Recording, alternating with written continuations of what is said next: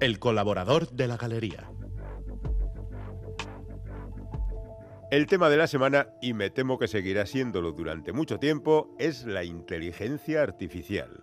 Ahora la tratamos con miedo, ese miedo a la tecnología que no comprendemos, que nos desborda, que nos empequeñece, que nos va a dejar sin trabajo. Un doblador se queja de que le han sustituido por una IA y un silencio amenazador cae sobre el mundo porque podemos aceptar que nos escriban los guiones, ¿eh, ChatGPT? Pero no que nos roben la voz. Tranquilos. ¿No estamos deseando dejar de trabajar? Pues aquí tenemos a nuestros sustitutos en la dura tarea de ganar el pan con el sudor de la frente. Quizá ahora se haga realidad aquella vieja variante de ganar el pan con el sudor del de enfrente. Pero ya hay quien está pidiendo regulación para estas cosas, de las que ignoramos casi todo, que vete tú a saber lo que nos hacen. Quizá un mejor periodismo o titulares menos escandalosos.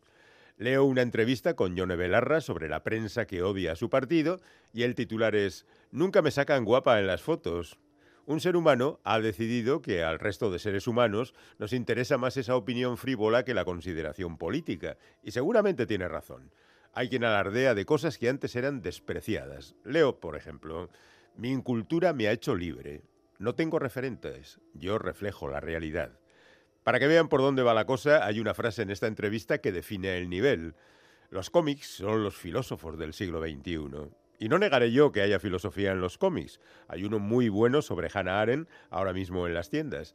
Pero creo que es como considerar que viendo la televisión o manejándose solo por las redes sociales, uno está ya perfectamente informado. El otro día había alguien en televisión diciendo, sí, soy superficial. Bueno, todos somos superficiales. Ah, el refugio trampa. Soy un desastre, pero ¿quién no? También eres rubia y no todos somos rubios, ni corremos maratones, ni nos gustan los caracoles. Otra cosa es que estemos desconcertados y no sepamos muy bien lo que opinar ante determinados hechos. Por ejemplo, ante la aparición de una secretaria de Estado francesa, concretamente la secretaria de Estado de Economía Social y Solidaria y de la Vida Asociativa, que es todo un título, en la portada de Playboy. Hay gente a la que le parece bien y gente a la que le parece todo lo contrario. Lo más chusco es que esta mujer se declare feminista y diga que esto lo hace justamente por eso. Es como lo de declarar a la nuclear una energía verde. Podemos decir lo que queramos, pero la realidad es terca, aunque no sepamos cuál es. A Sana Marín, primera ministra de Finlandia, sus votantes le han castigado en las urnas, quizá porque tuvo algún escándalo por salir de fiesta con las amigas. Mira tú, cosa aborrecible por la gente de orden. En Madrid, miembros de Ciudadanos se pasan a las filas del PP y eso les parece normal a los seguidores de ambos partidos, mientras la izquierda se fragmenta y demuestra lo poco instruida en matemáticas que está, que parece no advertir que eso es muy perjudicial en las elecciones a las que inevitablemente nos acercamos. ¿Estamos seguros de que tenemos el mínimo exigible de cordura para ejercer de seres humanos? Para eso casi mejor que vote la inteligencia artificial. Es más, que se presente la inteligencia artificial a las elecciones. Seguro que muchos por prevención no les votarán hasta que se den cuenta de que esa candidata no tiene pulsiones humanas, alimenticias o de otro signo, tan humanas como por ejemplo la ambición, y que seguro solo quiere hacer bien su trabajo. Ahora que las empresas están en el mercado de primavera donde fichan talento para sus cúpulas, Quiero advertir que el talento que ellos buscan no siempre es el que nosotros creemos que se denomina como tal. Ellos buscan gente con contactos, influencias. Nosotros preferiríamos que ficharan gente que no se dejara llevar por estas y sí por el recto y científico proceder. Bien. Bien, bien, bien, bien podrían estos ejecutivos gastarse un dinero en inteligencia artificial que te arregla la vida y el futuro en un momento. ¿Cuánto habría costado por ese método la campaña esa de no es magia, son tus impuestos, que se supone trata de incentivar a los contribuyentes a cumplir? ¿A quiénes? ¿A los que ya cumplen? Pues esta ha costado 7 millones de los impuestos, efectivamente. Una inteligencia artificial nunca lo hubiera hecho por utilizar palabras de otra campaña famosa, pero el ser humano que ha ganado dinero con ella está en contra de estimulaciones científicas, y lo entendemos. A él le basta con ser un ser artificialmente inoperante. Ya lo de la inteligencia lo dejamos para otro día.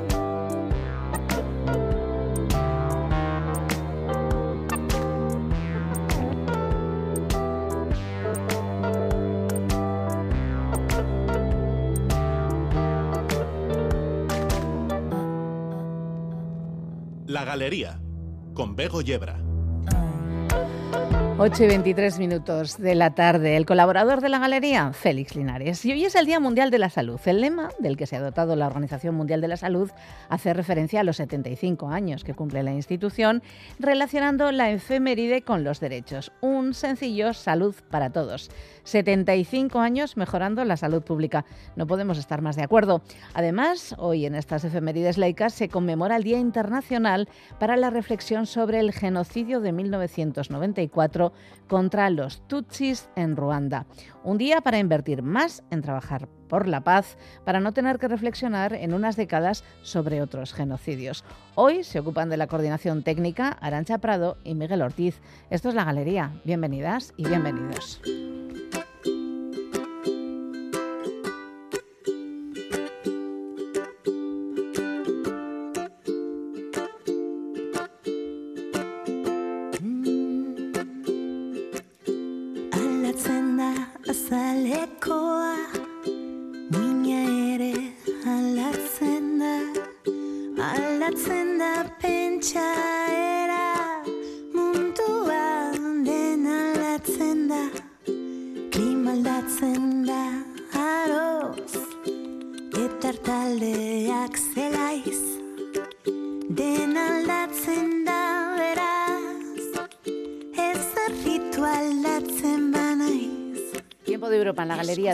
Euskadi y, como siempre, de la mano de Maciej Beresteski y de la Comisión Europea, que es quien nos informa de las últimas decisiones que se han tomado en las últimas semanas. La verdad es que estos días la Comisión está muy intensa, con muchísimo trabajo y cuesta seleccionar los temas, ¿verdad, Maciej? Gabón. Sí, sí, hola, buenas noches. Eh, pues eh, pues hemos, hemos acabado un par de, un par de negociaciones últimamente, eh, importantes me parece, y esas son las que quería contaros eh, y se refieren al, medio ambiente. Así que algo de importancia y de importancia para, para, los ciudadanos, para los consumidores también. Pues sí, y sobre todo para el medio ambiente, que mm, ya nos tiraron de las orejas bastante los miembros del equipo intergubernamental. Ya, Vale. Así que venga, pues, cuéntanos, eh, vamos con la primera. Pues la primera es una es un acuerdo alcanzado para pues para garantizar que a partir de 2035 eh, todos los turismos y furgonetas eh, nuevos matriculados en la Unión Europea sean de emisiones cero. Entonces, como, como, sabemos, uno de los objetivos del Pacto Verde Europeo es reducir las emisiones de gases de efecto invernadero en al menos 55% eh, de aquí a 2030 y luego conseguir también la neutralidad climática en 2050. Eh, pero para conseguirlo, pues eh, tenemos el sector de transporte que es responsable por más o menos 20% de las emisiones de gases de efecto invernadero y sin duda hace falta reducir esas emisiones. por eso, según esta nueva legislación acordada en Bruselas, eh, pues a partir de 2035 no se podrán vender coches nuevos con motores como diésel, gasolina, e híbridos en toda la Unión Europea. Eh, es un poco, pues, controvertido, valioso, yo diría, más bien el acuerdo, pero consideramos en la, en la Comisión y en la Unión Europea que no se puede avanzar con la neutralidad climática sin dar un impulso también al sector del transporte. Claro. Entonces, es un señal para los fabricantes eh, para que aceleren la transición hacia la producción y venta de vehículos de bajas emisiones, de emisiones cero y pues sobre todo los vehículos eléctricos pero hay, una, hay un aspecto interesante de este acuerdo también, porque mm, este acuerdo abre también el camino para eh, continuar la producción y la venta de los vehículos que funcionan con carburantes sintéticos.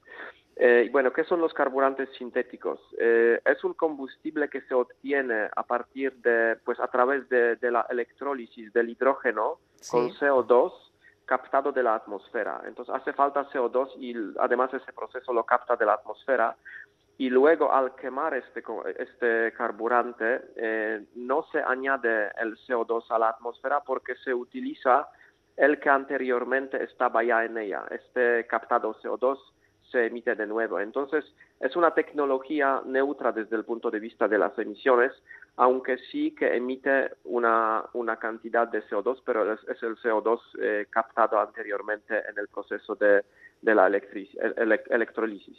Eh, bueno, esa tecnología se ha admitido al final del proceso de la negociación eh, y ahora si, si la queremos tener en este acuerdo, en esta directiva, la Comisión tendrá que preparar una, revisión legal eh, especial entre ahora y 2035.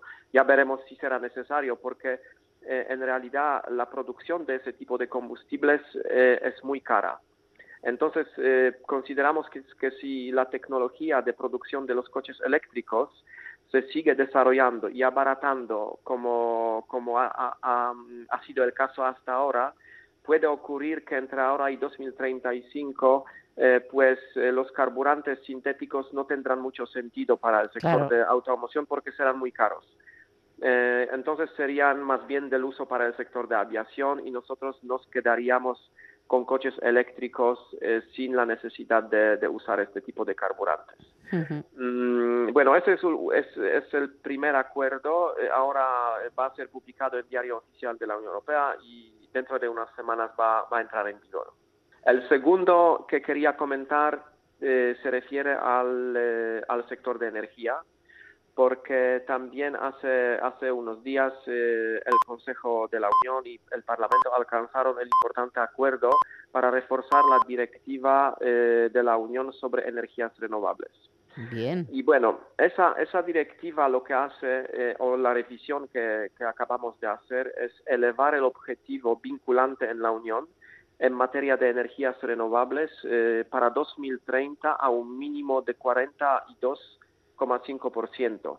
Y eso quiere decir que eh, más que 42% del consumo de la energía en 2030, de toda la energía, en la Unión tendrá que venir de, la, de, las fuentes renovables.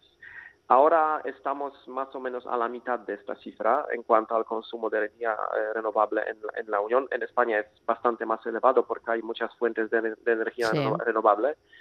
Y lo hemos, lo hemos cambiado del objetivo en la em, anterior versión de la directiva de 32%. Entonces, hasta ahora el objetivo para 2030 era 32% lo hemos cambiado eh, y hemos, hemos elevado esta ambición hasta 42,5%. Y bueno, eh, ese acuerdo eh, reafirma nuestra determinación de conseguir la independencia energética, claro. Mediante este despliegue de, más rápido incluso de las energías renovables, pero también cumplir con el objetivo de la neutralidad climática, climática. Y bueno, el, aumento masivo y acelerado de las energías renovables eh, también va, nos, va a ayudarnos eh, en la reducción de, los precios de energía y para independizarnos incluso más de los, de los proveedores de, fuera de la, de la Unión Europea. Entonces va a reforzar nuestra autonomía energética. Eh, que también intentamos conseguir tras, tras la invasión de Rusia en Ucrania. Mm, eh, lo interesante en cuanto a esta decisión es también que eh, va a fomentar o va a acelerar los procedimientos de concesión de permisos eh, para el despliegue de proyectos renovables. Entonces, esos permisos se va a poder a, conseguir incluso más rápido, de manera más fácil, pero siempre y cuando los proyectos cumplen con los, con los requisitos medioambientales de la Unión Europea. Entonces, no ponemos en cuestión los requisitos y las, eh, las leyes medioambientales que habrá que, habrá que cumplir, pero, eh, em, pero lo que proponemos es que los Estados miembros mm, busquen las zonas em, pues con menos, eh, menos riesgos medioambientales y con un gran potencial de energías renovables para ahí desarrollar esos proyectos y ahí los procesos de concesión de permisos serán especialmente breves y, sencillos. Eso, eso es lo que dice la, la nueva directiva.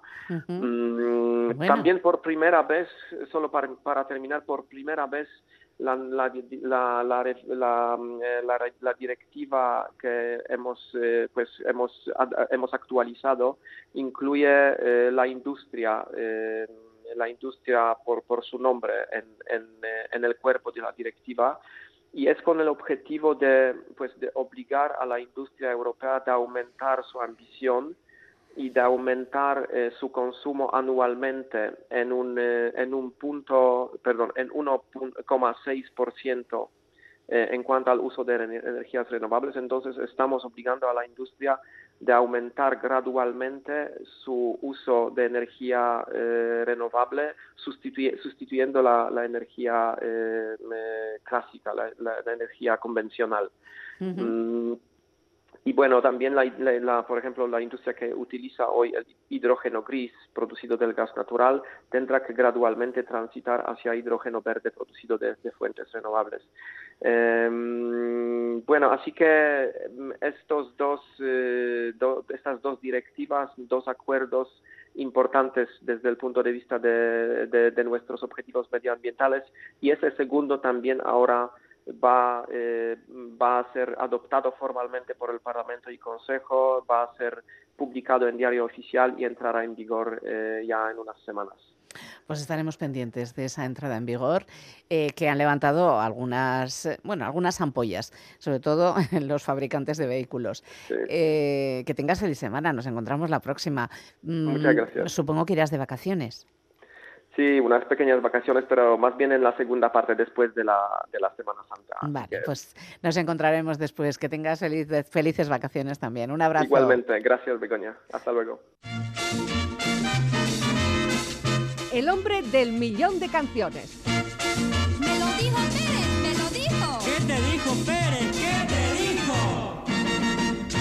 Sergio Pérez de Idedia, Gabón. Arracha el Deón ya, porque ya a estas horas y con el cambio de hora ya luce el sol. Bueno, o no, no lo sé, porque estoy metida aquí desde hace no se sabe cuánto, pero por lo menos eh, ya no es noche cerrada. ¿Cómo estás? Bien, lo que pasa es que eh, el León, como sabes, yo vivo en una cueva, así que digo hola. Ya, claro. Para mí todas las horas son iguales. Todas las horas son iguales, sí, yo te entiendo. No digas el tema, ¿eh? acuérdate. Qué pena, ¿qué, tema? Yo no digo nada de tema. Si no, es el tema, ¿cuál es el tema? Pues eso, lo que vamos a hacer, si ah, te parece bien, porque empezamos ya así a cholón. Ah, sí, claro, por supuesto. Hoy va largo, a ver, venga. Sí, vamos a empezar con un tema, voy a poner una canción muy cortita. Vale para ver si lo descubren. Que me gusta hacer eso últimamente. Sí, bueno, está. Sí, sí, está bien que bueno ayudes a la gente a mover la neurona. Venga, vamos. Uh.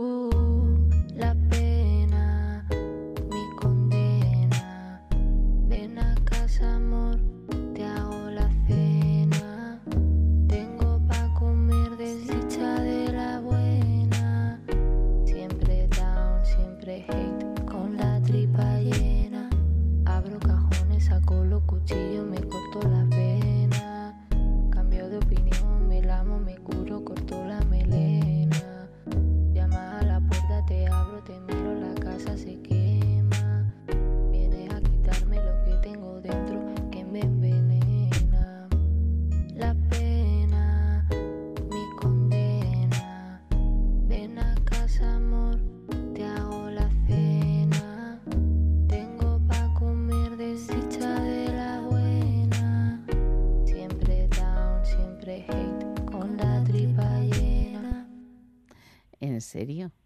¡Ey! A ver. ¿De qué, va, ¿De qué va el tema de hoy? Pues tengo para comer desdicha de la buena. pero, de la buena. Pero por favor, de pena, pero pena, pena me da a mí que vamos a... A ver, que este es un espacio de humor. Que bueno, humor. Musical. humor. Era humor. Esto no. Pero si es que es pena, ¿qué quieres que haga? Pues esta chica, pues sí, fabulosa, jovencísima, Flora, de Bilbao. Precioso, sí, a ver, que me ha parecido preciosa la canción. La canción me ha parecido preciosa. Tiene pero es un ¿eh? es un cortapulsos. Bueno, bueno, pero tú ya sabes que yo me vengo arriba. Ah, sí, sí, claro, claro. Yo te levanto esto, no te preocupes. A ver, a ver si es verdad, porque vamos. Bueno, vamos a, Están llamando al teléfono a la esperanza a todos nuestros oyentes. Hay, gente ya afilando, afilando las cuchillas. Bueno, tirándose así, abriendo las ventanas. Que quien canta esto es de Bilbao. Es estupendo, a mí me ha encantado. Es vecina tuya, joder. Eh, Clora se llama. Clora. Clora. Pues está muy bien, la verdad. Según ella misma dice, ella hace, su estilo sería baja fidelidad, es en inglés. Sí. trap dormitorio, ¿Sí? que me gusta muchísimo, Sí, también. y pop triste. O sea, vamos, esta chica me ha ganado. Completamente. Me encanta la definición de estilo, Trop- y- eh, pop triste. baja fidelidad y trap dormitorio. Vale, vale, voy a Trap apuntármelo. Claro, bedroom. Pues yo le he traducido. Vale, vale. Eh, habrá que seguirla. Clora, Vale, termina en H. vale, Hola, muy bien. ¿Qué tal? Espero que nos esté oyendo. Claro que sí, seguramente. Si no le ha gustado algo, ahí, a Bego, lleva. Tengo para cenar. Desdicha de la buena me parece un una frase estupenda, ¿eh? Todo hay Sí, que que mola un decirlo. montón. Sí, sí, sí. Y además hace como los buenos punkis, que ya sabes que eso me encanta. Una canción, un minuto, ¿para qué? Si lo que tengo que decir te lo digo rápido. Exactamente. ¿Qué Sí, además, con frases canción? así, ¿para qué necesitas más? Exacto, dos buenas frases y venga. Bueno, a ver, ¿qué has dicho que lo ibas a levantar? ¿Con quién? Pues eso, que cualquiera que me haya escuchado alguna vez, o tres, Sí. sabe que si oigo la palabra pena, Ay, no. me viene isofácticamente la faraona al testuz. En serio. Máxime cuando este mismo año de 2023, la faraona Lola Flores hubiera cumplido 100 años. Sí, ¿eh? Sí, maja, pero eh, para celebrarlo y cumplir con esta norma autoimpuesta, autoimpuesta para mí, bueno, impuesta por ti, vamos a ver, Di la verdad. de que sean personas vivas las que aquí les traigo, Sí, sí, por favor. pues he pergeñado una treta. A ver, ¿qué has hecho? A saber, traigo dos versiones de Hay pena, penita, pena, Sí. de Quintero, León y Quiroga, que es de quien es la canción, autores, autores de la mitad de las canciones buenas que hubo en cierto tiempo en, en el mundo, Sí. y esta que hizo tan popular Lola Flores, pero las traigo por eh, dos mujeres distintas de hoy, alucinantes. ¿Qué te parece mi truco? Bueno, Mi pues, pues bien. A ver, que tampoco es mi canción favorita de la historia, pero la verdad es que eh, puede, puede que haya posibilidades de que me guste lo que traes. Voy a ir levantando esto. A ver, vamos a ver. Hay pena, penita, pena por María Rodes.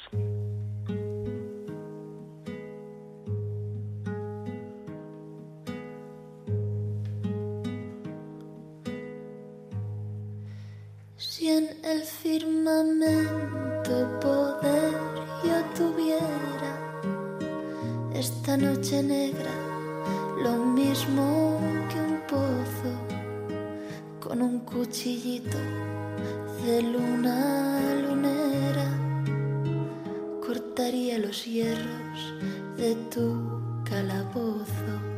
Si yo fuera reina de la luz del día,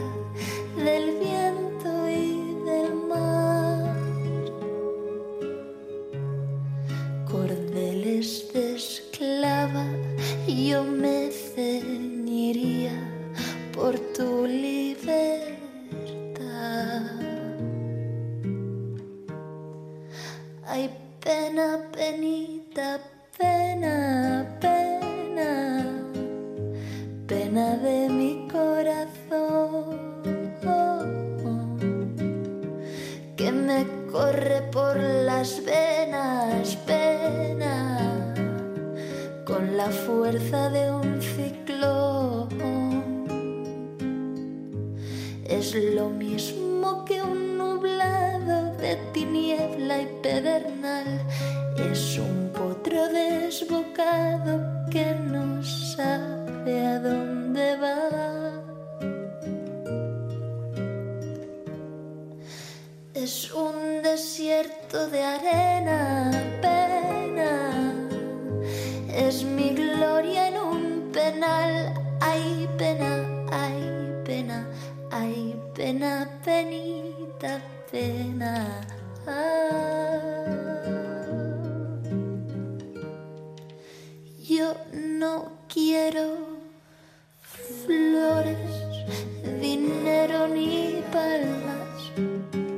Quiero que me dejen llorar tus pesares y estar a tu vera, cariño del alma, bebiéndome el llanto de tus soleares.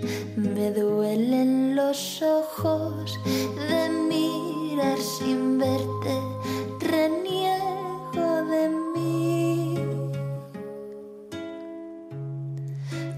tienen la culpa de tu mala suerte, mis rosas de abril. Ay, pena, penita, pena, pena, pena de mi corazón. Me corre por las venas, pena, con la fuerza de un ciclón. Es lo mismo que un nublado de tiniebla y pedernal. Es un potro desbocado que no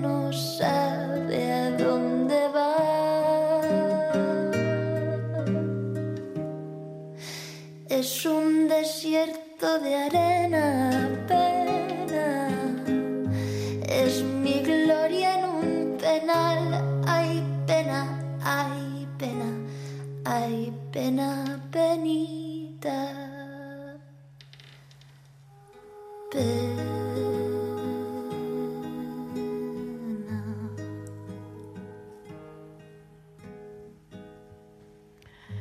Pero qué versión más bonita, por favor. Es preciosa, ¿eh? No sé yo también quién, quién...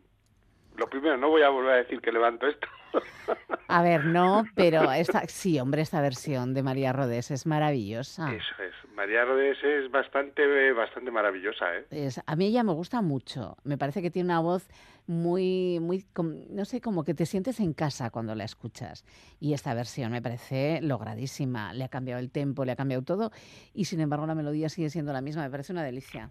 Está en Bandcamp, esta y otras versiones bien chulas, de las que ya he traído algunas, si te, Sí. que seguro que recuerdas, y también tiene disponible María Cantacoplas, que está muy guay. Es- me parece una preciosidad. precioso. Sí, Mm, Vale. Eh, la primera apuesta de esta versión del Hay pena, penita, pena de la faraona de sus 100 años, eh, que es, me imagino, su homenaje que le, que le estás haciendo hoy, ha sido una gloria bendita, la de María Rodés. ¿Qué vas a hacer ahora? ¿Qué vas a perpetrar? Pues la segunda es más corta, más rápida, más cañera, pero no peor. Porque esto no es un concurso, ¿eh? Ah, no, ¿eh? Son dos grandes mujeres que hacen una versión de otra gran mujer. Vamos. Y la segunda es Lidia Damunt. Ah, mira. Si en el firmamento poder yo tuviera esta noche negra lo mismo que un pozo, con un cuchillito de luna lunera cortara los hierros de tu calabozo. Si yo fuera reina de la luz del día, del viento y del mar, cordeles de esclava yo me ceñiría por tu libertad. Ay, pena, penita, pena, pena de mi corazón, que me corre por las venas, pena, con la fuerza de un ciclón. Es lo mismo que un nublado de tiniebla y pedestal. Es un potro desbocado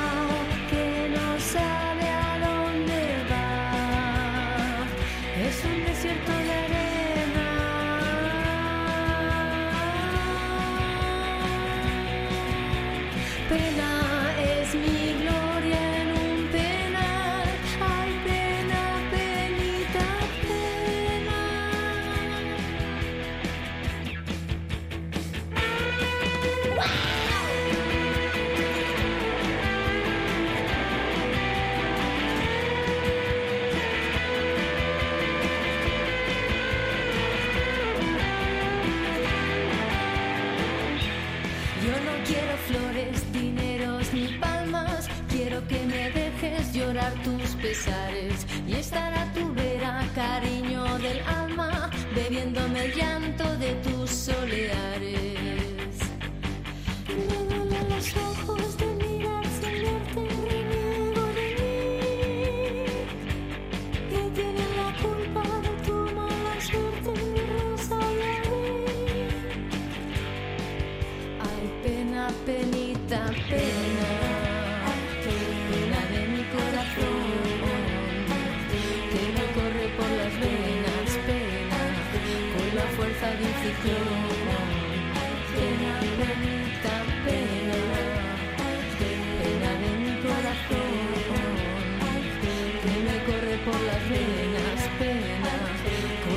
con la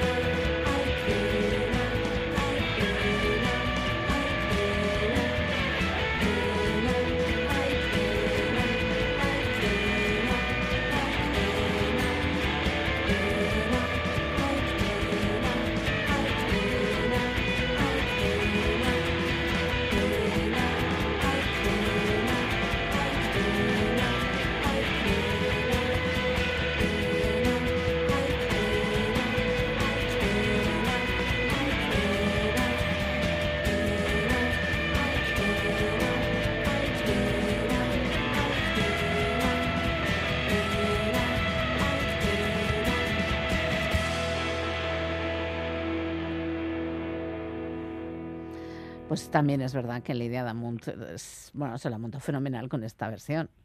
Es una maravilla, Lidia Damunt, que para quien no recuerde, era también guitarra y voz de Hello Cuca, con su Sí. hermana y otro chico. Una banda que moló mucho y no tuvo mucho...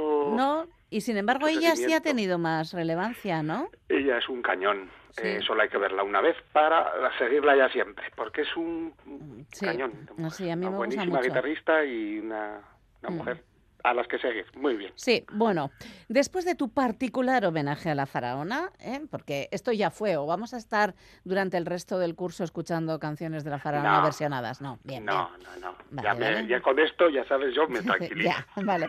Pero vamos a seguir penando porque la, es. la palabra que traías hoy tiene que ver con la pena. Eso es, seguimos con la pena, pero la pena vamos a intentar animarla. Vale. Que a veces me, Y bueno, me la- cosas muy difíciles para, para lo tonto que soy. Ya sabemos que la pena va por barrios, o sea que a ver, ¿en, desde- en qué barrio recalas ahora? El del barrio de Pamplona. Ah, mira, bien, está bien, Digamos, Iruña, barrio, buen barrio, sitio. ciudad. Pues eso.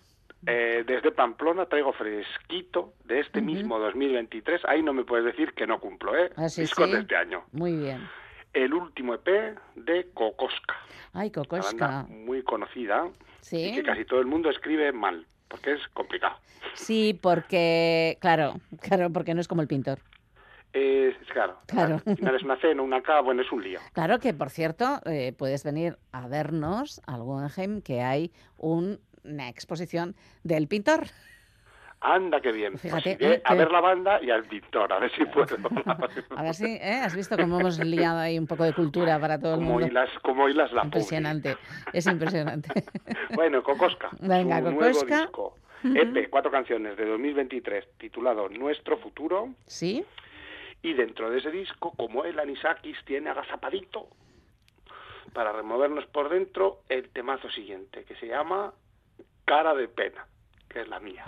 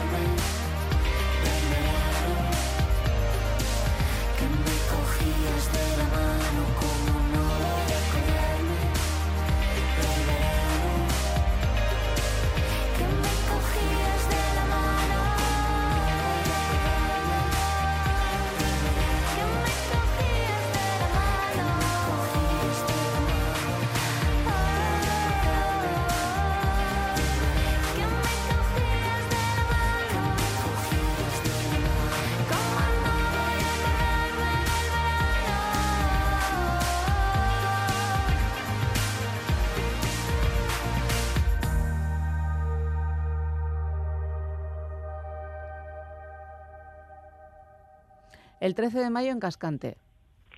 Toma. ¿Eh? Es un dato. Sí, bien majos, yo los conozco. Sí. He alguna vez. Sí, los has ahí. traído y además es que son buenos.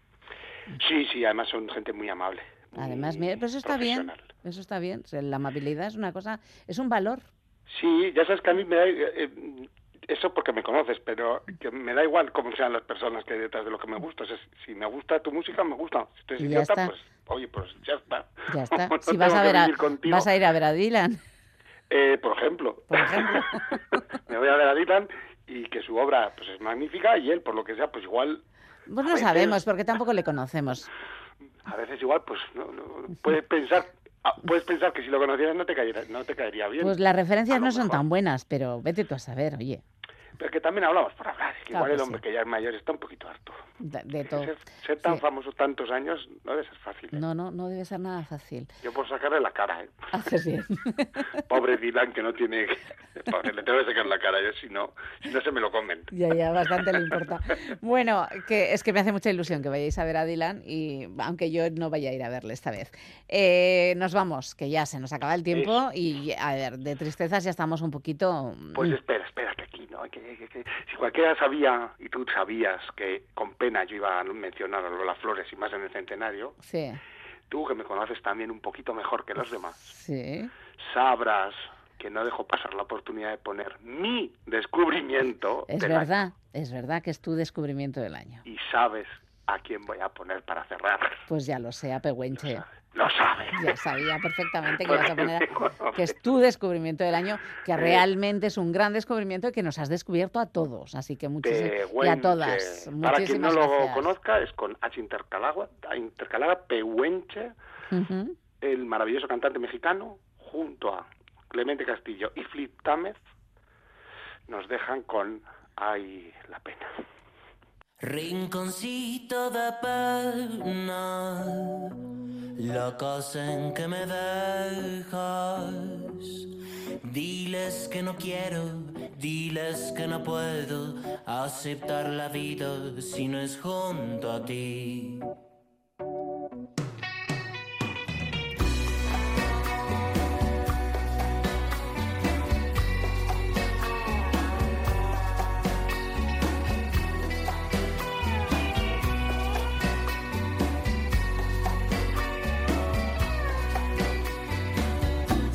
Yo llevo mi senda, camino que se estrecha, embrujado voy contigo en este río que se va. Voy jurando por los míos que no me vuelvo a enamorar. Un pedacito de pan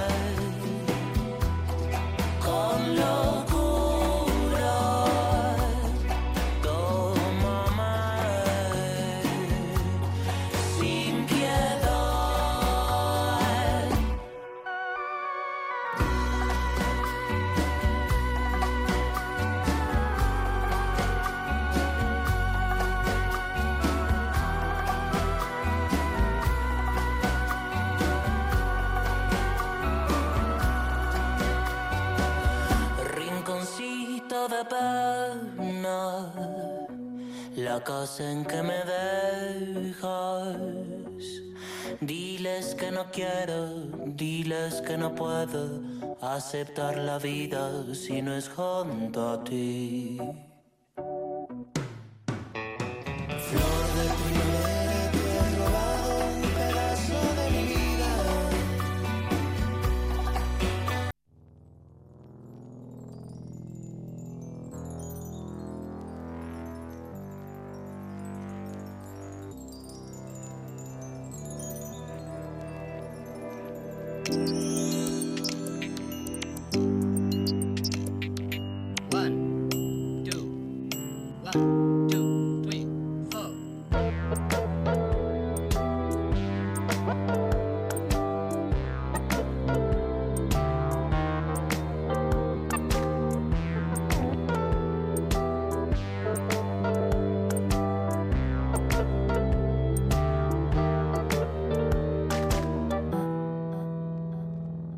Galería, con Bego Yebra.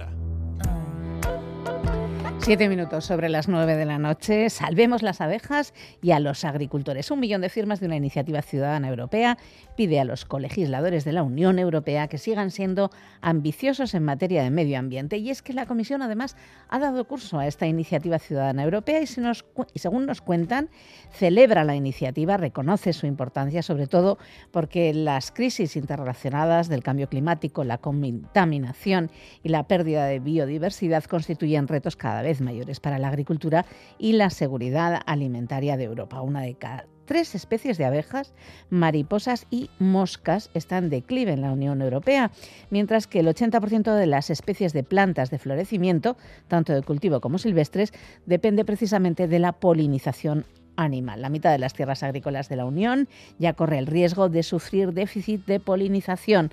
La amenaza para la existencia de polinizadores lo es también para la seguridad alimentaria y la vida en el planeta. Bueno, pues esa iniciativa de la ciudadanía parece que va a tener eco en la Unión. Y nos alegramos, son las 9 y 8 minutos de la noche.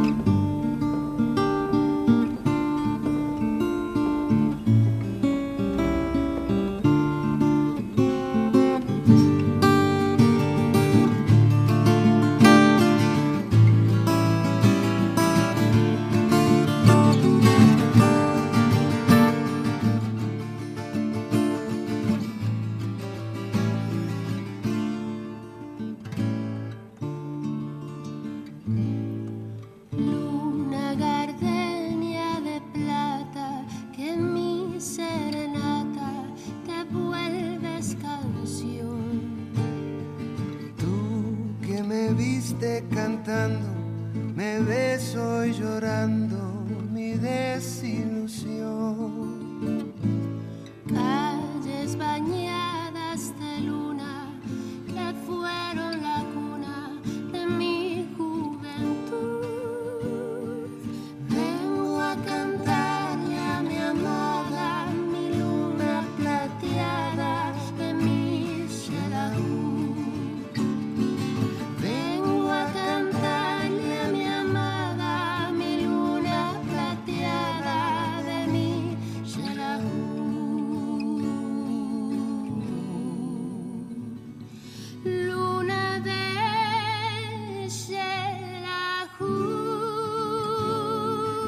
De Radio Euskadi hoy una voz conocida por todos y por todas vosotras porque nos visita habitualmente. Él es Jesús González Pazos. Él llega desde Mugaricabé, una de las organizaciones no gubernamentales que trabajan en cooperación para el desarrollo. Escritor también, porque ha escrito unas cuantas obras que tienen que ver además con la comunicación. Bueno, es uno de, del- los mayores detractores de la comunicación convencional, o por lo menos de los medios de comunicación convencional, y le encanta hablar precisamente de comunicaciones alternativas y de que los protagonistas y las protagonistas hagan sus propias noticias y las cuenten. Y creo que un poquito de eso es de lo que vamos a hablar hoy. Jesús, muy bienvenido a la galería, ¿cómo estás? Es que ricasco, Bego. Pues bien, como siempre. Y eh, no vienes solo y además vienes con una campaña la más de interesante. Bueno, la campaña es una campaña que, que está realizando Mugarigabe. Más que una campaña es un proceso, porque ya, ya lleva un mínimo de, de dos años y la idea es, es alargarla, ¿no? Es la, el proceso es Visicha Jocoan, eh, la, la vida en juego, derechos humanos y de la naturaleza violentados, ¿no? Es una campaña que tiene diferentes eh, patas, desde eh, todo un trabajo formativo en las universidades vascas, eh, investigaciones de casos de violaciones de los derechos de la naturaleza y, derechos humanos, etcétera, etcétera. No, no me voy a extender sobre, sobre ello porque lo que me parece realmente importante es eh, dejar el espacio a, a- a la compañera Paulina Albani que, que viene con, con nosotros y que está en estos días eh, aquí precisamente desarrollando algunas de esas actividades que comentaba, ¿no? formaciones en, en las tres universidades eh, vascas, en algunos institutos también. Estamos empezando a entrar también a trabajar eh, con enseñanzas eh, medias en este mismo eje de la puesta en relación sobre las violaciones de los derechos de la naturaleza, que siempre conllevan, aunque muchas veces se ocultan, siempre conllevan violaciones a los derechos humanos individuales y, y colectivos, ¿no? En ese marco, pues bueno, pues Paulina Albani trabaja además, como bien decías tú, en, en prensa comunitaria, en medios de comunicación alternativos eh, populares en Guatemala y pues es la razón que esté con, nosotros en, en- estos días trabajando por aquí y denunciando también eh, casos de, violaciones que se dan desgraciadamente de forma sistemática en, en Guatemala. Paulina Albani llega desde Guatemala, desde Prensa Comunitaria, y es una organización precisamente de eso, de comunicación alternativa. Cuéntanos qué es Prensa Comunitaria y luego ya nos cuentas en qué consiste el trabajo que estás haciendo aquí y, cómo está el país, que, que esa es una parte importante de todo este proceso. Hola, pues mucho gusto, gracias por recibirnos, es, es un gusto estar aquí. Eh, bueno, pues Prensa Comunitaria es un medio alternativo digital, feminista también, eh, pues que cubre algunos de los temas que son poco reportados en, en los medios tradicionales en Guatemala, como la migración, como el extractivismo, la contaminación y estos temas que están bastante arraigados con la violación de derechos humanos y que eh, pues normalmente no vemos en medios tradicionales masivos de Guatemala. Y el trabajo que estás haciendo aquí, ¿qué cuentas a la gente esa formación? ¿no? Eh, Son formaciones distintas. Me imagino que les estás contando lo mismo a los adolescentes y a las adolescentes de, de un instituto que cuando llegas a la universidad. ¿Qué les estás contando? ¿Qué, qué mirada eh, quieres que tengan después de escucharte y después de participar en esas formaciones? En el marco de la, de la campaña de la vida en juego, pues la idea es poder poner ejemplos bastante claros respecto a cómo la- las operaciones de grandes empresas, transnacionales que llegan al territorio predominantemente indígena en Guatemala, pues están operando de manera ilegal, con altos costos a la vida, eh, pero también con, con una huella eh, ambiental bastante importante que pues ha llevado a la gente a, a armar grupos de resistencia eh, a favor del medio ambiente, ¿no?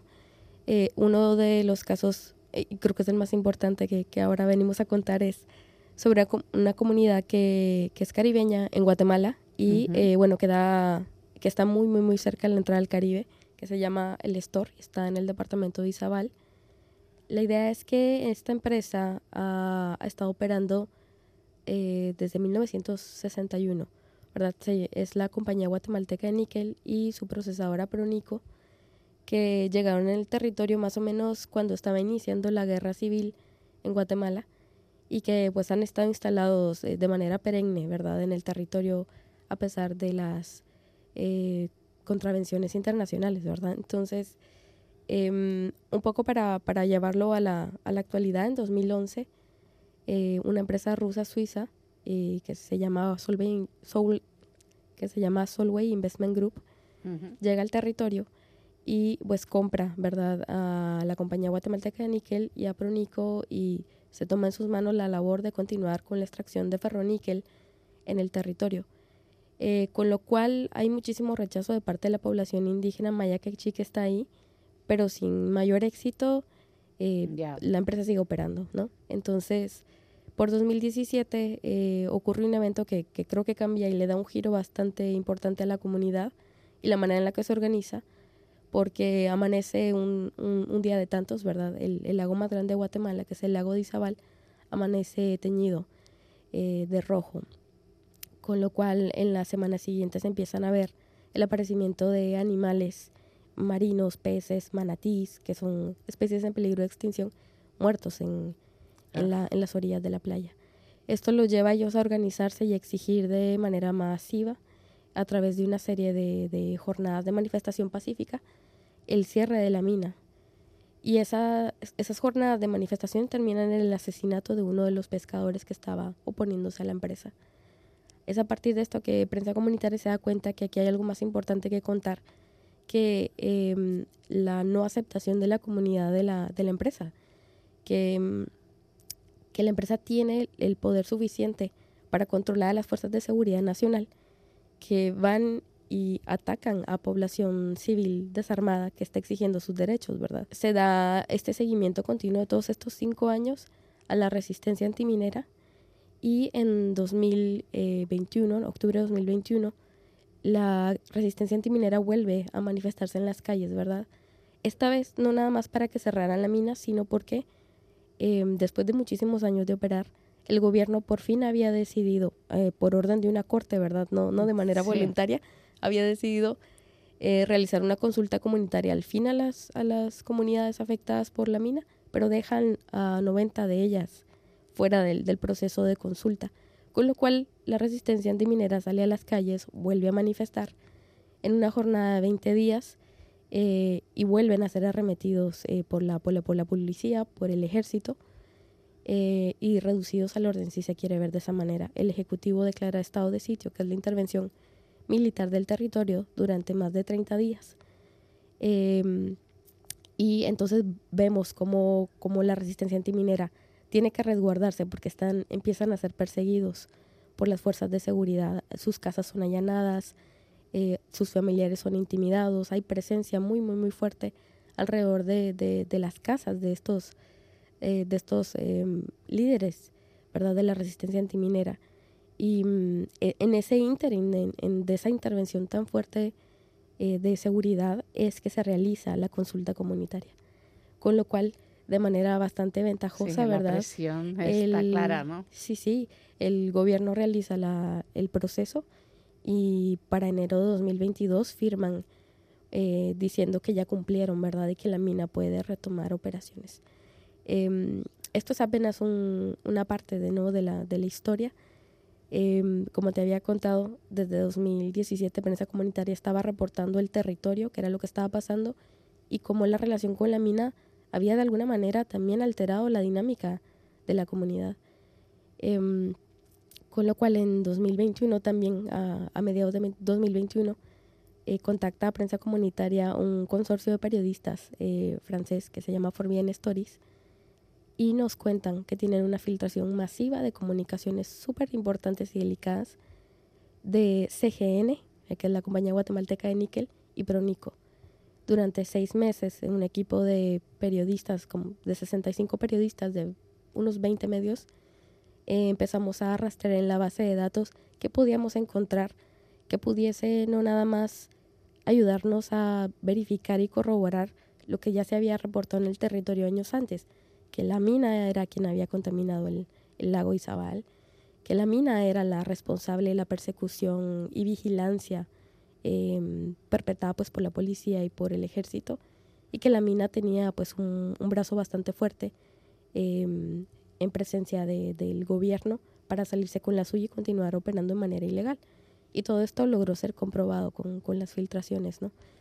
Sido, han sido dos entregas hasta ahora y vamos por una tercera que esperamos que salga entre abril y mayo, en donde estamos develando cómo esa relación con el gobierno, eso, eso que se va tejiendo con el gobierno, em, está de alguna manera reforzado por, por el pago de sobornos, ¿verdad? Como la corrupción también de las empresas transnacionales tiene un impacto directo en cómo el gobierno opera a favor o no de ellas y por supuesto siempre en perjuicio de las comunidades indígenas. de las comunidades indígenas y bueno de toda la población y de todo el planeta porque al final es curioso que el trabajo tenga que venir pues eso de prensa alternativa y bueno de encontrar filtraciones que llegan desde otro país ¿eh? es, eh, es muy curioso y ese trabajo me imagino que también a vosotras os ha puesto en el ojo del huracán no a prensa comunitaria Eh, creo que esto gratis nos habrá salido Sí, definitivamente ha sido un trabajo eh, arduo, incluso antes de la filtración. Varios de los compañeros periodistas eh, comunitarios eh, que, que han estado en el territorio y que, lo conocen perfectamente, eh, pues han tenido problemas de criminalización y persecución. Como te decía, en el estado de sitio de octubre de 2021, la- las casas de dos compañeros nuestros fueron allanadas por la policía. Uno se encontraba en su casa y fue retenido un par de horas. le hicieron eh, desbloquear el teléfono para buscar qué conversaciones tenía. Eh, y otro, por suerte, no se encontraba en casa, pero llegó a encontrar que, que habían removido todo.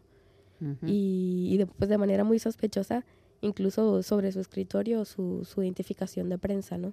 con lo cual estamos seguros que le tomaron fotografía ¿no? a, a lo que pudieron haber encontrado, pero sobre todo esa identificación. Y esto ha supuesto también a nivel legal, también algunas denuncias eh, Claro. espurias, ¿verdad? Para poder sacarles de la jugada, ¿no? Y ese es, ese es el, el gran castigo, ¿no? De, de la empresa para quienes están en contra suya. es La criminalización, la ¿no? De- es uno de los métodos que se utiliza últimamente con más asiduidad y sobre todo además en América Latina, ¿no? La criminalización de quienes presentan oposición de algún tipo. Este es uno de los casos que prensa comunitaria ha desvelado, pero bueno, vuestro trabajo es constante, ¿no? Y, y en Guatemala no es único, sino el país está sufriendo mm, bueno, agresiones de transnacionales desde hace ya, ya muchos, muchos, muchos años, ¿no? Desde antes de, de incluso de la guerra, ¿no? Y después de la guerra mm, parecía que bueno, que todo iba a cambiar, pero, pero pocas cosas han cambiado en el país, ¿no? La persecución a los líderes, tanto sindicales como medioambientales y defensores de derechos humanos ha continuado.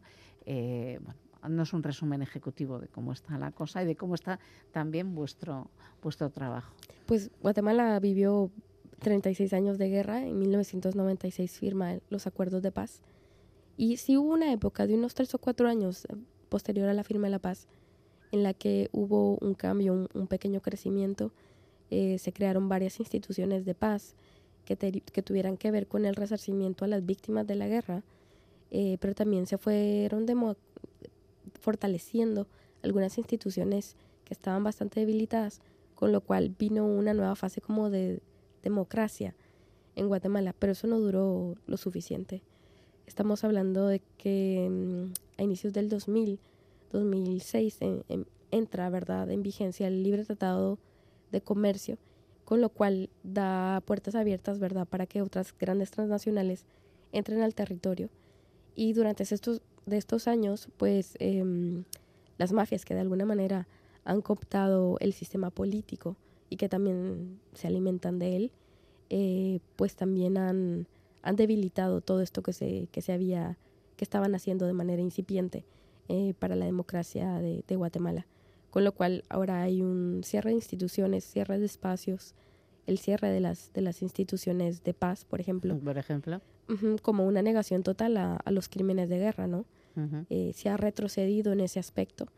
Y te diría que la, la situación nacional se ha tornado en, una crisis bastante aguda a partir de 2015, eh, de manera mm, más eh, evidente de 2017, que es cuando el, el gobierno de Guatemala pues expulsa a la oficina de la ONU que estaba ahí para, para el combate a la corrupción y la impunidad, que es la CICIG.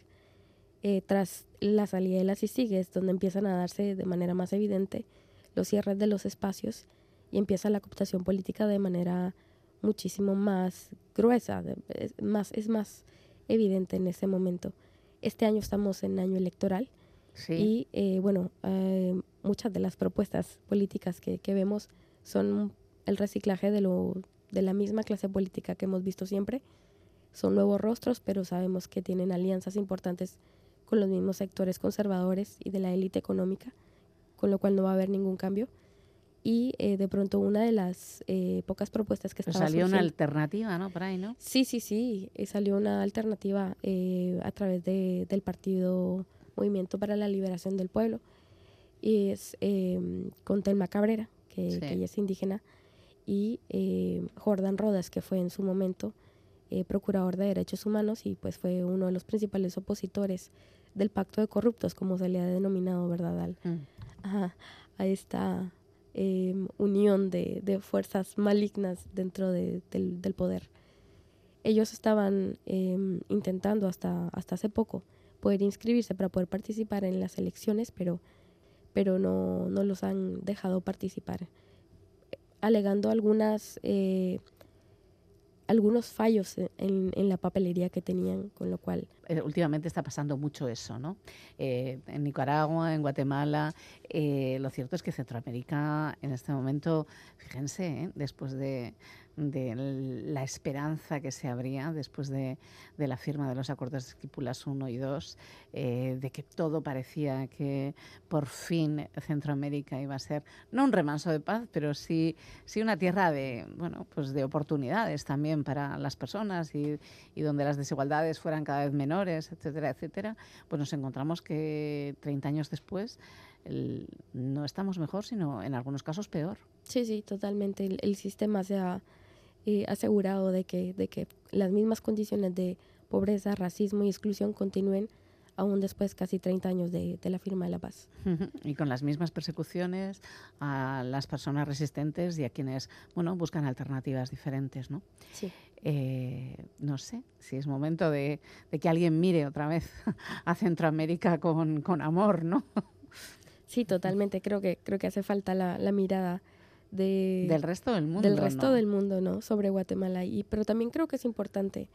eh, obviamente el, tema político es, es algo bastante eh, local, pero también eh, desde, desde el consumo podemos también cuestionarnos un poco si no estamos contribuyendo a apoyar empresas que de alguna manera están comprando materias primas, minerales de materia prima que vienen de territorios tan conflictuados como, como es el Estor en Guatemala y que de alguna manera pues están costándole la vida a, a muchísimos mayas indígenas que están defendiendo el territorio. Ujú. Pues bueno, eso lo dejamos en el debe de este lado del, del charco, ¿no? Muchísimas gracias. Desde Prensa Comunitaria, Paulina Albany, de verdad que ha sido un placer charlar contigo y volver esa mirada a ese país de la eterna primavera y de ese país hermoso. Que tu estancia sea aquí interesante y sobre todo, pues, pues que sí intentes poner luz en, todo esto que, bueno, a nosotras nos resulta muchas veces ajeno, ¿no? Y entendemos que toda esa adolescencia que te está escuchando y esos jóvenes y esas jóvenes que te están escuchando en la universidad en este proyecto Visita Jojocoban, Derechos Humanos y Naturales Violentados, funcione y, bueno, algo cambiemos. La idea es seguir transformando, ¿no? O por lo menos intentándolo. Eso sí, así es.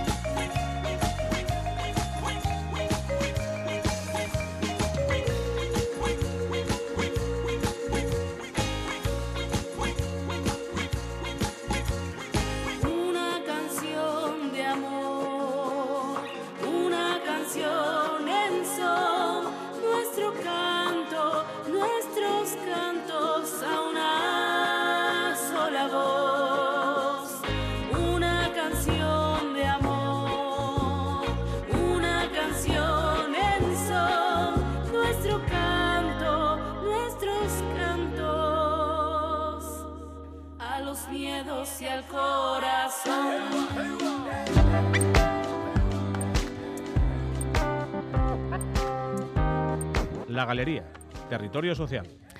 Columna para la reflexión a las nueve y media de la noche a través de la Coordinadora de ONGs de Desarrollo de Euskadi. Hoy el Instituto EGOA quiere explicarnos su trabajo en materia de derechos humanos de con las mujeres saharauis. Quien habla es Omeima Mahmoud Nayem, la delegada del Frente Polisario en Suiza y ante la ONU en Ginebra. Omeima, más allá de su representación política, es una activista por los derechos humanos de su pueblo. Además, es una de las principales impulsoras del trabajo de incidencia ante el Consejo de Derechos Humanos de Naciones Unidas nació en Dalla y creció en los campamentos refugiados, eh, de refugiados saharauis de Tinduf, donde fue directora de la Escuela de Formación de Mujeres del campamento y de la Unión Nacional de Mujeres Saharauis, entre otras muchas cosas. Me llamo Omeima Mahmoud Najm. Es mi nombre saharaui. Me gustaría hablarles brevemente sobre la realidad que vive mi pueblo bajo la ocupación marroquí. Desde hace más de 47 años, nuestro territorio, el Sáhara Occidental, es un territorio no autónomo. Nuestra resistencia a la ocupación ha significado para nosotras, mujeres saharauis, mucho dolor. Aún me sigo preguntando, por ejemplo, qué ha sido de mi madre, por qué no puedo saber la verdad de lo que pasó con ella, aliviar un poco esa herida en mi corazón, así como en el corazón de todas las familias de desaparecidos saharauis.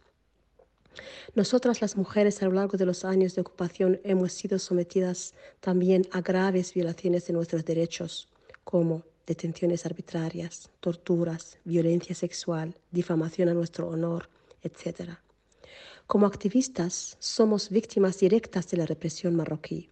Es el caso de Sultana Jaya, que ha sufrido violación sexual, tortura, maltrato. Son los casos de Aminatu Haidar, Ambar Kalina, Mina Bali, Mahfoud al-Fqir, Sukeina y tantas otras mujeres que a pesar de todo y sobre todo por su gran coraje siguen resistiendo y luchando por nuestra libertad. A lo largo de estos años hemos sido sobre todo luchadoras resistentes. Hemos sostenido con valentía a nuestras familias. Nos hemos enfrentado con coraje al intento de cambiar nuestra cultura, nuestros nombres, nuestras costumbres, nuestras jaimas, nuestro idioma. Nos hemos convertido en defensoras de nuestros derechos a la educación, a la salud, al trabajo, a vivir en libertad en nuestra propia tierra. Las mujeres saharauis seguiremos siendo insumisas a la ocupación, pero necesitamos el apoyo de la comunidad internacional. Necesitamos que nos ayuden a romper el cerco mediático para que todo salga a la luz y sepan lo que pasa realmente en el Sáhara Occidental ocupado.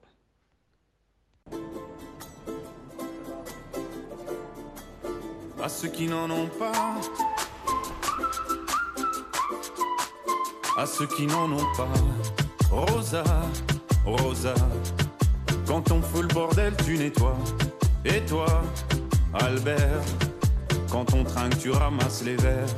Céline, Pues antes nos gustaría poder eh, cantársela a Stromae, que bueno, pues ha cancelado todos los conciertos de los meses de abril y mayo los que tenía pues alrededor de toda Europa. Parece ser que en junio volvería. El asunto es que Stromae, bueno, pues eh, no sé, sabemos si está agotado, pero desde luego que tiene problemas de salud. Santé.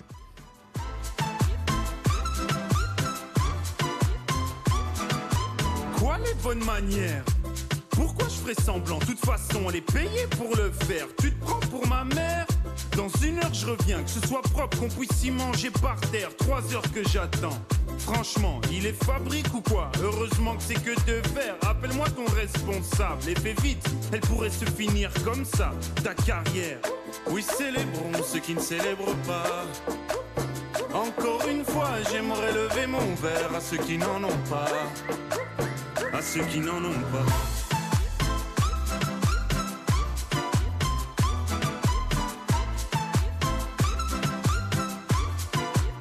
À ceux qui n'en ont pas.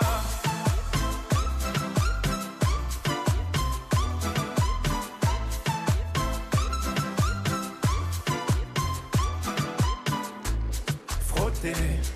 36 minutos sobre las 9 de la noche y la editorial del país de este viernes 7 de abril habla de la geopolítica del petróleo y dice así.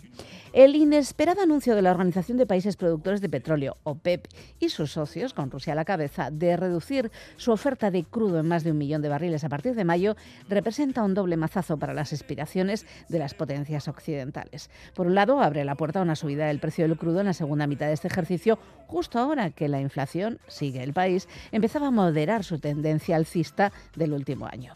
Por otro, continúa, ratifica las fuertes tensiones existentes entre Estados Unidos y Arabia Saudí, que refuerza su alianza con Rusia y lo hace en medio de un creciente acercamiento a China. El resto lo podéis seguir leyendo en el diario El País. Pero este asunto me ha traído a la memoria un cómic que nos recomendó Iñaki Calvo a principio de temporada y creo necesario recuperar. Hablábamos en septiembre con el Capitán Viñeta. Territorio cómic. Un territorio habitado por Iñaki Calvo, al que hacía un montón de tiempo que no veíamos. Sí, sí. Y que no escuchábamos. ¿Cómo estás, Iñaki? Muy bien, Bego. ¿Y tú qué tal? Bueno, pues ya sabes, con esta garganta un poco loca, Bueno, bueno. que estoy un rato bien, dentro de un rato un poco peor. Ahora estás Pero bien. bueno, en este Aprovecha, momento suena bien. aprovecha. Así que vamos a aprovechar Sí. para que nos cuentes este libro Ujú. que narra la historia del petróleo. Buah.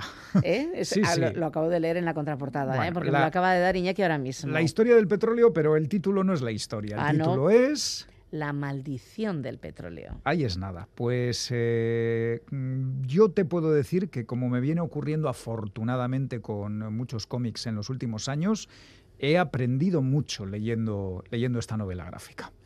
Aprendes, porque es que cuenta mm, las, eh, los interiores de la historia de la explotación del petróleo con sus eh, consecuencias políticos socioeconómicas a nivel mundial y te quedas alucinado. Y sí se puede hablar de la maldición del petróleo, ¿eh?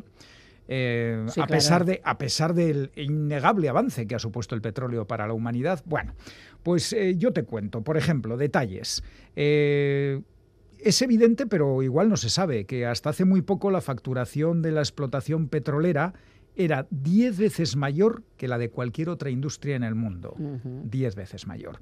Durante siglo y medio el oro negro ha sido el motor del progreso y fuente de incalculables ganancias, pero también la causa de grandes desastres políticos, económicos y medioambientales, por supuesto.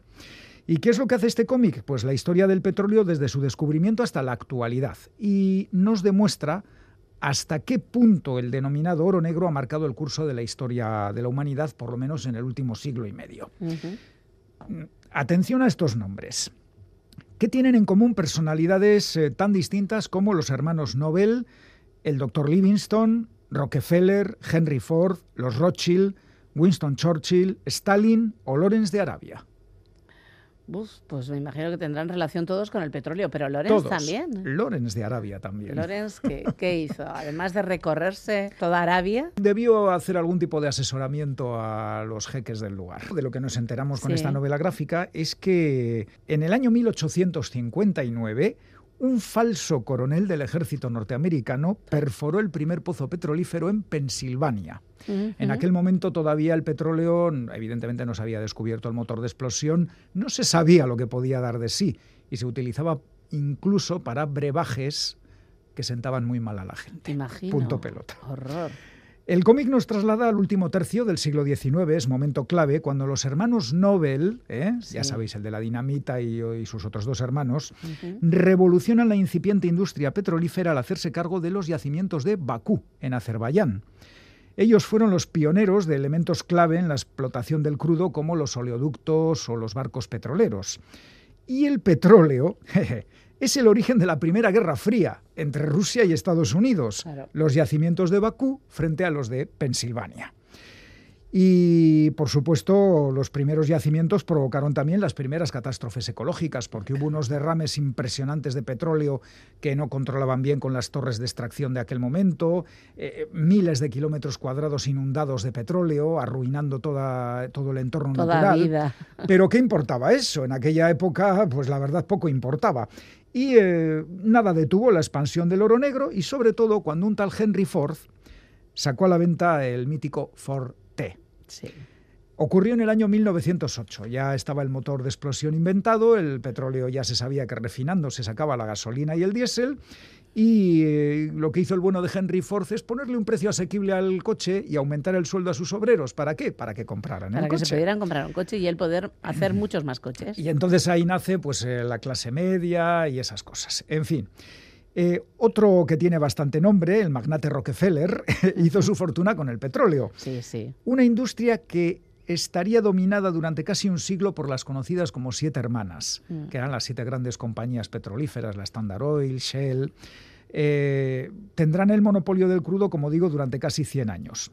Y más cosas que conocemos con este cómic, que la Primera y la Segunda Guerra Mundial las ganaron quiénes? Pues las potencias que tenían más, Más petróleo, petróleo. a su disposición. ¿Qué les pasó a Japón y a Estados Unidos? Pues que es que se quedaron sin petróleo y, y no tenían ni para que volaran los aviones que se supuestamente tenían que defenderles de la última ofensiva aliada.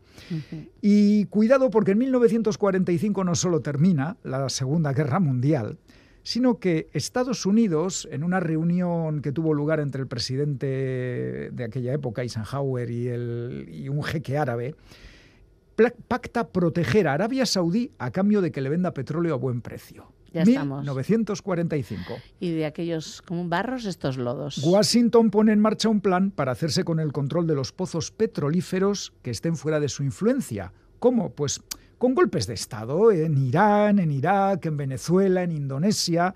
Y en Irak, por ejemplo, la CIA recurre a un joven oficial llamado Saddam Hussein. Uy, ¿qué pasa? Qué risa me da, me da, es que de verdad.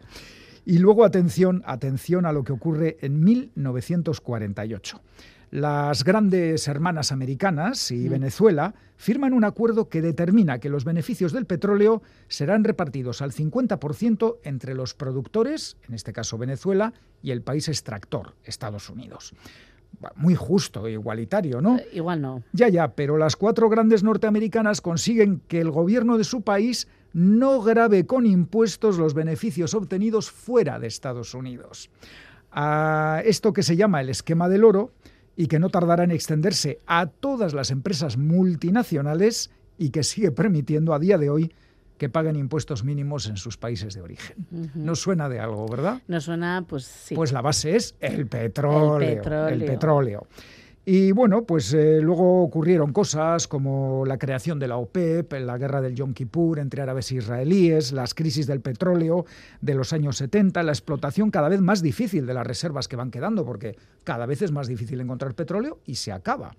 Bueno, pues el asunto es que los autores de La maldición del petróleo, Jean-Pierre Pecot y Fred Blanchard, dos autores franceses, tejen un cómic apasionante con la madeja de intereses e intrigas alrededor del oro negro.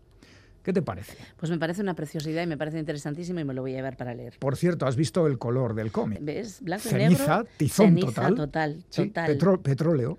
Total. Color petróleo. Y atención a esta pequeña frase que podemos leer en el cómic. El petróleo se esconde en el infierno porque es diabólico. En fin, una pesadilla de la que nuestro planeta a día de hoy todavía no ha logrado escapar. Parece que ahora estamos bueno, en ese camino poco. hacia la. Estamos en el camino hacia la destrucción definitiva o hacia la transición ecológica, ya veremos. Ahí vemos. La- sobre lo- el asunto de la transición energética, ¿sabes lo que pasa? Que no nos va a quedar más remedio. Ya, ya, lo, se va a hacer por narices, Se hace no, porque por, sí. no porque la gente diga, No. uy, quiero un mundo más verde, más No, bonito. no, no, no. Bueno, Oye, muy recomendable. ¿eh? Recomendamos este de norma editorial. Sí, La maldición del petróleo de Jean-Pierre Pecot y Fred Blanchard. Y si queréis que os inquieten un poquito el ánimo o, o saber muchas cosas más, La maldición del petróleo.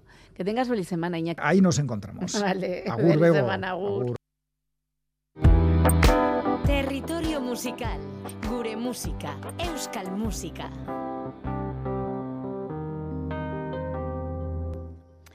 Pues sí, es el territorio musical en el que habita, pues como pez en el agua, Andoni Imaz. Él es quien se ocupa de ese portal que Berría tiene dedicado a la música que se hace en euskera y en Euskal Herria.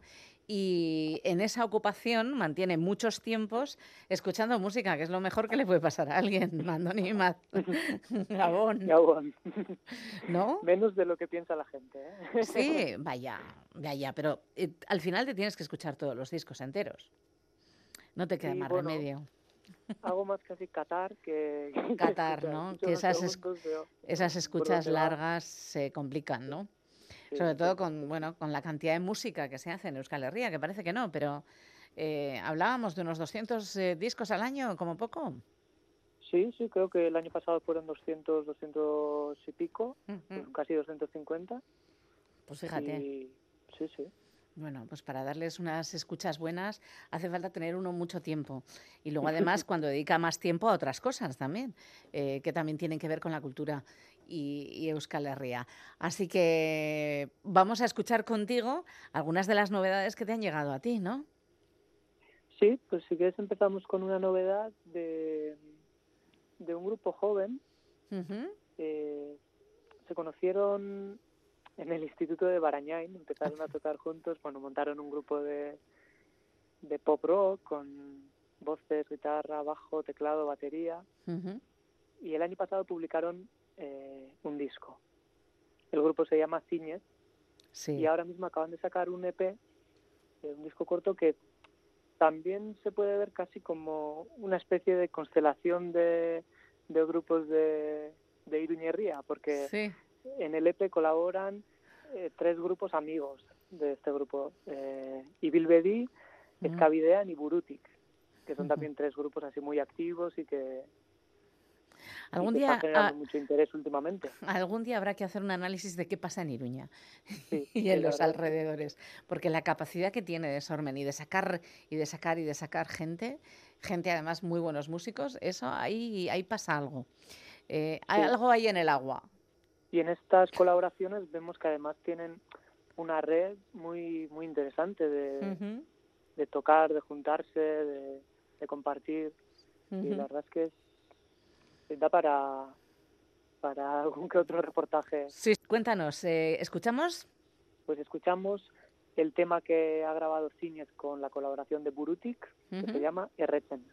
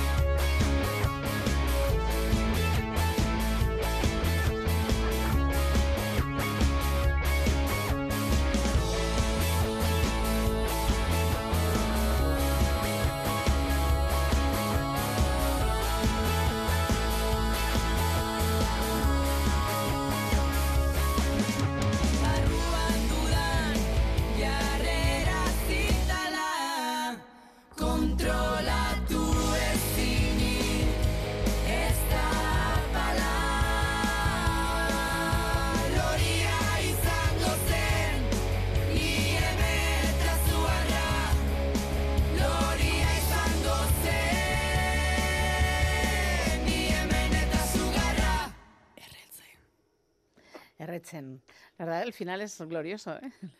Sí, sí, sí, muy bien.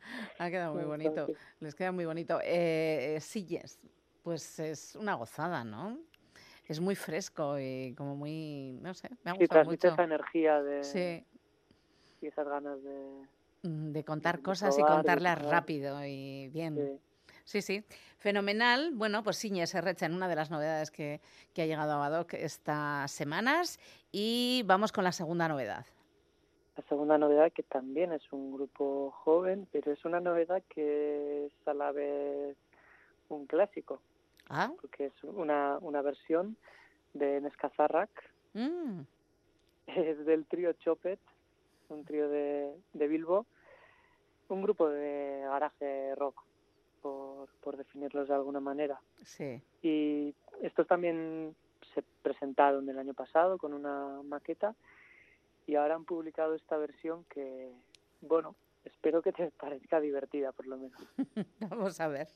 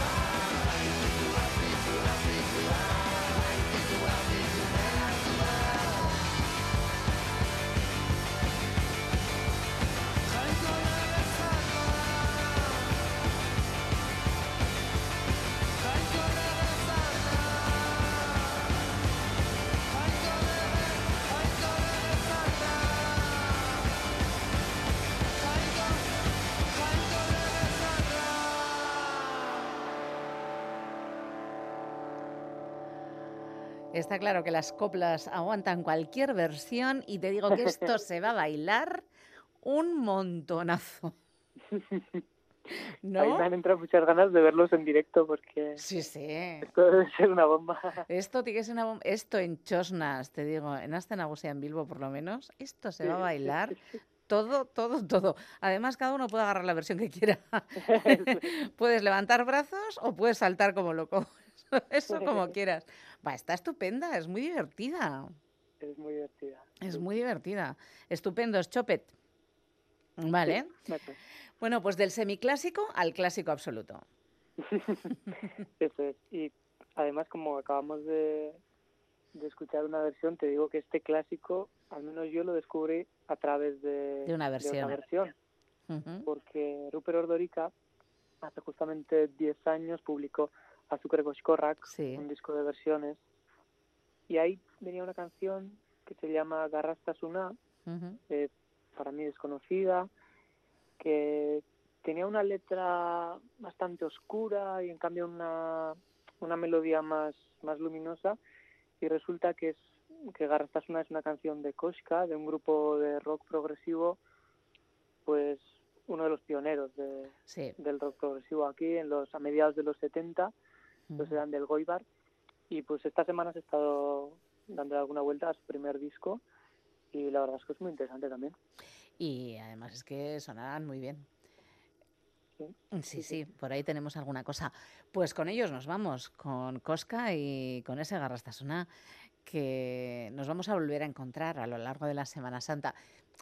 Hay que decirles a nuestros oyentes y a nuestras oyentes que él está de, está de vacaciones, ¿eh? que esto lo dejamos grabado, porque también, también las gentes de, de Berría y las gentes de Badoc necesitan vacaciones. En el próximo te voy a preguntar, en la próxima grabación que hagamos, te voy a preguntar qué te llevas para escuchar en vacaciones. Andoni nos encontramos en nada, en otro ratito que te, va- que te llamo para grabar. Un abrazo. Agur. Agur. Y hasta aquí también la galería. Será hasta mañana, a partir de las nueve y media de la noche, cuando volvamos el equipo de la galería de Radio Euskadi. Mientras tanto, pues disfrutad de lo que queda el viernes y todo el sábado. Feliz día. Agur amigos y amigas.